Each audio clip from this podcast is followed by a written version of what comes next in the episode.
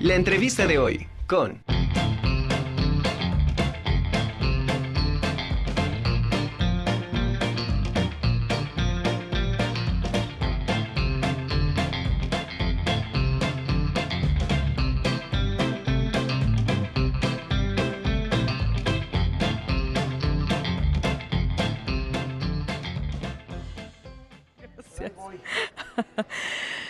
Bueno, pues como les decía, eh, esta mañana fue inaugurado el sexto Congreso Latinoamericano de la franquicia. Y está con nosotros Jorge Valencia, presidente del Consejo Latinoamericano de la Franquicia. Jorge, ¿cómo estás? Bienvenido a La Conjura. Estoy feliz de estar en la UAP el día de hoy. La verdad es que estamos teniendo un congreso sensacional. Eh, viene gente de España, de Latinoamérica, de Estados Unidos, por supuesto de todo México y que el hecho de que la UAP nos haya recibido aquí en, en esta su casa, pues la verdad que estamos súper contentos. Llevamos ya desde las 9 de la mañana con conferencias en, eh, a puerta cerrada algunas en nuestro congreso, Sí. que es un tema ya más técnico, pero también con mucha respuesta de los muchachos en todas las conferencias que, que trajimos a muchos profesionales para que platicaran con todos los alumnos. Entonces estamos muy contentos. Sí, aparte seis años de un congreso que, eh, pues, esta, este vínculo que se hace eh, de- del instituto con, con la facultad es súper importante porque esto permite a, a los estudiantes ampliarles el panorama impresionante, ¿no? Fíjate que ese es uno de nuestros principales objetivos en el instituto. El instituto fue creado para profesionalizar el sector de las franquicias a través de la formación. ¿no? Eh, tenemos muchos eventos durante el año, pero siempre tenemos una premisa, todos tienen que ser en una universidad. Claro. Porque, porque mi objetivo es que le regresemos a, la academia pues algo de todo lo que nos ha dado. Entonces siempre esta vinculación, mucha gente me ha estado diciendo que pues le encantó que viniéramos aquí al campus. Ayer arrancamos el congreso con el evento de mujeres ayer en el CCU, hermosísimo.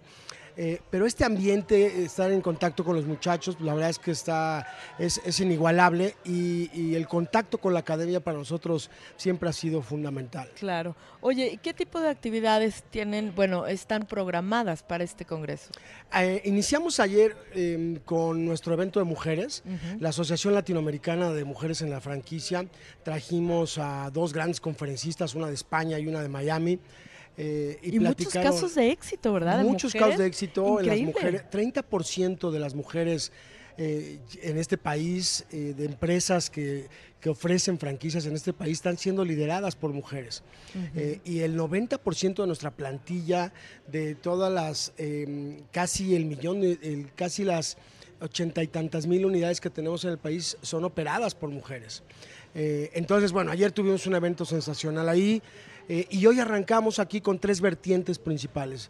La primera es, eh, bueno, pues lo- el ILAF está en 16 países de Latinoamérica, entonces pues estamos sesionando nuestros con- en nuestro congreso, poniendo en la mesa eh, pues los temas que necesitamos para el futuro de las franquicias. Claro. Ahí están los doctores en Derecho, los financieros, todos los que formamos el ILAF, ahí estamos. Arrancó también paralelamente la Expo Franquicias. La feria de franquicias, vienen muchos empresarios a, a convivir con los alumnos, a buscar inversionistas a Puebla. Tú sabes que cuando, una, cuando se abre una franquicia en algún lugar, pues hay una derrama económica terrible, tanto en renta de locales, en proveedores, en empleos, etcétera. Sí. Y la más bonita, o al menos a mí lo que más me gusta, fue la que arrancó aquí en la Plaza Cultural, eh, el ciclo de conferencias que vamos a tener hoy hasta las seis, Ajá. invitadísimos toda la, toda la comunidad de la UAP, porque ahí están los abogados, este, ya tuvimos el caso de éxito de Eymar Argüello, que es el titular de, de Agua Inmaculada, la gente de Casaba Ruth, los dueños que vinieron de Miami, eh, Crepelandia, eh, los abogados, los financieros, eh, gente que viene a convivir con los alumnos y que desinteresadamente nos, nos comparten sus experiencias libre en la Plaza Cultural. Así es que que se vengan para acá porque vamos a estar hasta las seis con muchas conferencias. Cada media hora tenemos una conferencia. ¡Qué maravilla! Y aparte, ¿sabes qué? Esto de, de, de presentar estos casos de éxito que pueden ser un estimulante importantísimo para todos los que ya vienen manejando un, algún, de alguna manera algún proyecto, ¿no? Sí, vamos a tener más adelante una conferencia que se llama Inicia tu negocio como franquicia desde el inicio. Ajá, eso ¿no? te iba a decir. Entonces, porque, fíjate ajá, que ¿cómo los emprendedores, eh, los chavos tienen que entender una cosa. Eh, la competencia allá afuera es brutal. Sí. ¿no? No tiene piedad de nadie. Sí. Eh, yo siempre le digo a todos los chavos de la academia, le digo, señores, hay que emprender ya, caerse ya y levantarse ya. O sea, la competencia no te va a estar esperando, eh, tienes que pensar ya en un negocio, pero estructurarlo desde el principio bien. Claro, es muy claro. triste que, que en Latinoamérica estemos acostumbrados a hacer negocios con el corazón. ¿No? Este, no con la cabeza, no con los Claro. números, no sabemos de finanzas, no nos preparamos. eh, entonces, eso hace que los negocios tengan una gran mortandad. Unirse a una franquicia, por otro lado, pues es mucho menos riesgoso porque tienes atrás un equipo, una marca que te asesora, que te van a decir lo que está bien y lo que está mal, te van a decir mis cuates de Casaba Roots cómo hacer el café, cómo hacer el bubble tea. Entonces, eh, yo creo que iniciar con una franquicia hoy en día, este, pues es, es inigualable, es inigualable porque eh, pues tienes una marca atrás e ir por tu cuenta, la verdad es que el mercado ya no está para más cafeterías de capuchinos y pastelitos, ¿no? O sea, ya no hay lugar para eso. Entonces, yo le digo a los chavos, pues emprendan, vengan a escuchar a estas personas. Ahí está el señor de marcas, un especialista en marcas. 50% de los restaurantes de este país no tienen su marca registrada. ¿no? O sea, temas tan básicos que no los tomamos en cuenta. Entonces, es muy importante que, que vengan con nosotros de aquí hasta las 6, pues para que escuchen y platiquen, porque aparte hicimos una promesa a la UAP y aquí a toda la Facultad de Administración de, gra- de asesoría gratuita para todos, para quien vaya a preguntar. Padrísimo. Entonces, ahorita, por ejemplo, en el Congreso estamos hablando de cómo llevar tu marca a Estados Unidos. Viene una persona de Dallas, Texas. Vienen dos de los abogados más importantes en, en temas de franquicias en Latinoamérica, el doctor Mauricio Jalife y el doctor Eduardo Poblete, ahorita siguen. Eh, inigualable, o sea, yo le digo a todo el mundo, oye, una hora de asesoría con estos cuates este, te cuesta carísima, ¿no? Sí. Y aquí los tenemos gratis. Y luego yo, tu servidor, voy a hablar de, de lo que viene para las franquicias en, en Latinoamérica. Y vamos a cerrar inigualable. Los emprendedores también tenemos que entender que hay que estar abusados con lo que está pasando. Entonces viene Martín Espinosa, Grupo Imagen, a decirnos cuál es su visión de las tendencias financiero-políticas para los próximos dos años y por supuesto qué va a pasar con las elecciones presidenciales en 2024 y cómo nos afecta eso a los negocios. O sea, las tasas de interés, las inflaciones que vamos a tener tan altas el próximo año, pues lógicamente nos afectan a todos. Claro. Y si no estás ahí pendiente de todas esas cosas, Así es. pues luego no te quejes y cierras. ¿no? Sí es importante esto que mencionas, este punto de la cuestión política, porque eh, muchas veces también no puedes eh, llevar una franquicia a otro país precisamente por cuestiones políticas, ¿no? O, o no puedes hacer depósitos o comprar en dólares. O sea, son de- detalles que sí se deben de tomar en cuenta para una... Pues mira, un tenemos ahorita un ejemplo ¿no? claro. Hace 15 días nos íbamos a ir a Bolivia a, a llevarnos este seminario a Bolivia. Eh, aquí hay una delegación de, de bolivianos que vinieron de allá y no pudimos ir porque por un tema político que tienen ahí, la, la ciudad está cerrada, está el toque de queda, el ejército está en las calles para que vayan Sí. pensando que van a hacer el 2023. Eh, no pasa, no, sí, sí pasa. Sí. ¿eh? Eh, y no pudimos ir, no, no pudimos aterrizar, este, se canceló todo el evento eh, y toda la ciudad está parada por temas político-financieros, ¿no? Entonces, Claro. eh, pues hay que estar pendiente de eso, la- las inversiones que íbamos a llevar para allá, tres marcas muy importantes que iban a ir con nosotros, que Casaba Roots, Agua, Agua Inmaculada y Crepelandia, eh, pues ya no se va a hacer. Entonces sí, sí hay que estar muy pendiente de todo esto porque pues nos afecta mucho en los negocios, ¿no? Claro, por supuesto. Oye, platícame una cosa. Eh, hoy en día, ¿cómo está eh, las franquicias de México, de, de marcas mexicanas? En, en, eh, ¿Cómo son vistas? ¿Cómo son recibidas? Y sobre todo, ¿qué tipo de franquicias son las que más quieren en, Latinoamérica? Fíjate que México es el segundo país más importante de franquicias en Latinoamérica, eh, después de Brasil, ¿no? Pero bueno, yo a Brasil como que no lo considero Latinoamérica. Somos el quinto país a nivel mundial en temas de, de franquicias.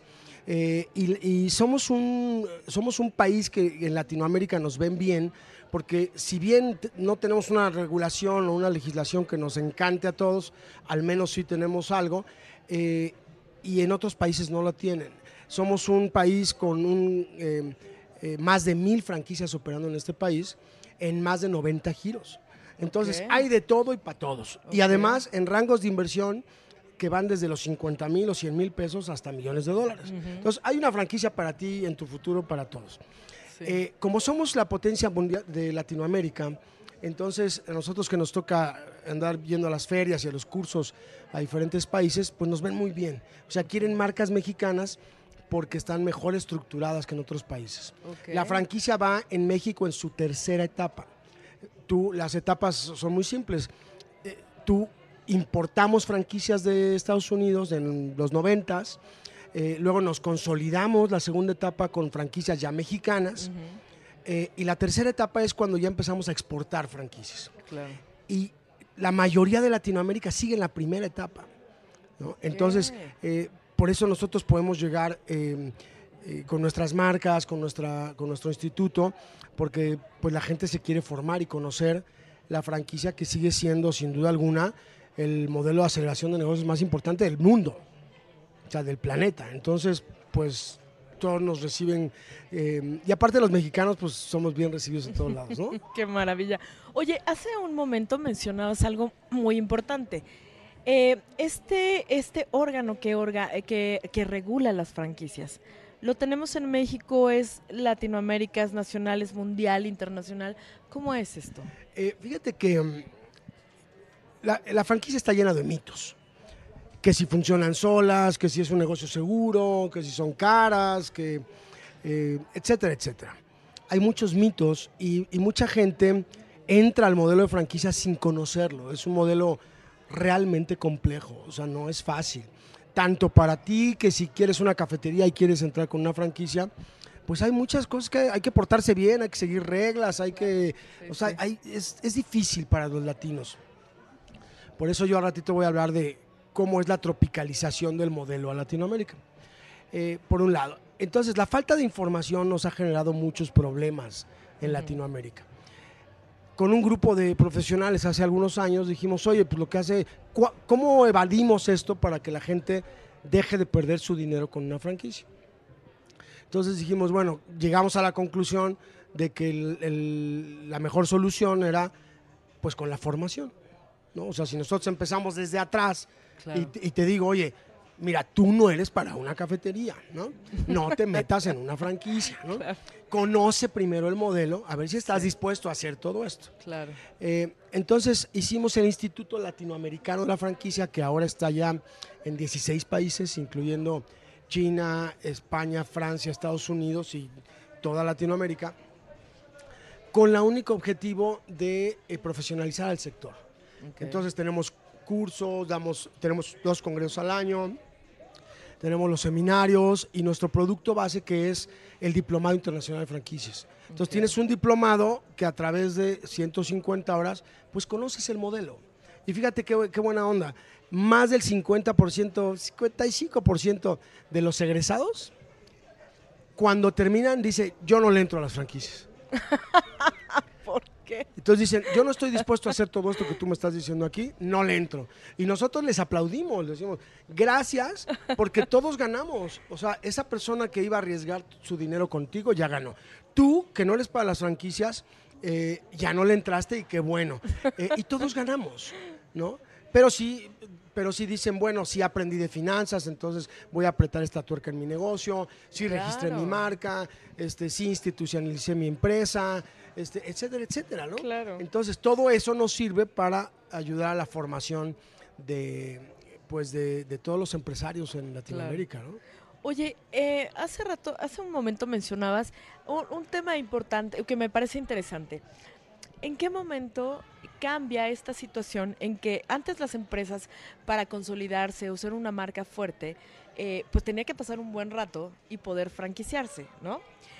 y que de todos modos estaba endeble porque el modelo a lo mejor no estaba muy bien estructurado, ¿no? Y, ahora mencionas que desde, pues no sé en qué momento, empiezan ya a trabajarse estas franquicias desde su base, bueno, una marca, desde su origen, para poder hacerse franquicia rapidísimo. Más bien hay que entender qué fue lo que sucedió.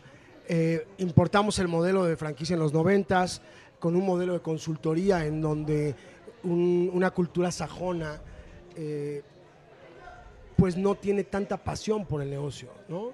Los gringos, por ejemplo, pues, son puro número. Eh, los gringos este, no le echan pasión, ¿no? Si te va bien, bien, y si no, no, y no pasa nada. Pero nosotros, todo es pasional. ¿no? Entonces, en- empezamos a, a dar consultoría en franquicias sin tomar en cuenta que la- el, aper- el empresario latino tiene su muy particular forma de hacer negocios. Ok. Y como no lo habíamos tomado en cuenta, entonces nada más trabajábamos en el modelo de negocio, en los manuales del restaurante y eso. Sí, sí. Y entonces lo echamos a perder todo. Bueno, esas de aquí hace 20 años eso ha sucedido. ¿Qué es lo que sucede ahora? ¿Qué es lo que hemos descubierto? ¿Qué es lo que estamos estudiando en el instituto? Necesitamos entender que aquí en la ecuación hay alguien que no habíamos puesto, que es el empresario. Número uno. Número dos, ese empresario con su mentalidad latina, pues necesitamos enfocarnos en él primero para poder franquiciar antes de los manuales del restaurante. ¿Ok? Entonces, si nosotros logramos que ese empresario salga de atrás de la caja, que ese empresario institucionalice, que ese empresario eh, entienda que el negocio tiene que funcionar sin él, que se capacite, que sepa de finanzas, que vaya al diplomado, que, que registre su marca, que, que el COVID nos dejó eh, que ante la eventualidad de una sucesión anticipada dejas hecho un desastre la empresa. Claro, ¿no? claro. Bueno, eh, ¿cuántas marcas y cuántas familias se han echado a perder? Pues porque aquí el patrón no- nunca se sentó con el notario a, a decir quién se iba a quedar con las cosas. ¿no? Bueno, Claro. Entonces, ese empresario, nosotros hay que trabajar con él. Claro. Y una vez que él, y si no quiere, no pasa nada. Todos los negocios en la vida son franquiciables. El que no, no todos los empresarios deberían ir a franquicias. Entonces, una vez que ya trabajamos con él y si quiere, entonces ya nos ponemos a trabajar en el modelo de negocio. ¿No? Claro, ok. Pero era al revés, y antes hacíamos las cosas al revés. Y hacíamos un modelo de negocio exitoso, pero este cuate no quería. ¿No? Entonces no quería compartir su negocio, ¿no? Este, y pues las franquicias este, tronaban. Claro. Y entonces hoy estamos revirtiendo esa, esa teoría con, em, con la formación. Claro. Entender que aquí en la ecuación, al menos en Latinoamérica, el- la A de la ecuación, o sea, lo que está primero es el empresario, ¿no? Y tenemos que trabajar con él. Si este cuate, imagínate, no quiere ni siquiera saber de finanzas o no quiere institucionalizar o no quiere registrar su marca, pues no tenemos nada que hacer. Claro. Oye, qué interesante. La verdad es que este, este congreso sí, pues, como dices, toca diferentes puntos que, que te ayudan a, a ampliar el panorama y a entender cómo, cómo funcionan las franquicias y, y a entenderte tú como posible empresario, franquiciatario, no sé, o sea, la verdad es que está, está muy padre, felicidades. y pues gracias. muchísimas gracias por estar aquí con nosotros este, en la Conjura de los Necios y que pues siga siendo un éxito este congreso. Y las franquicias son para necios. O sea, son para necios que quieren eh, sí. ir, ir, ir, ir, y- Sí. y, se caen, se levantan, y se caen, se levantan, y se caen, y se levantan. Muchas Sí. gracias, estamos contentísimos de estar aquí en la guapa. Muchísimas, muchísimas gracias y pues siempre bienvenidos.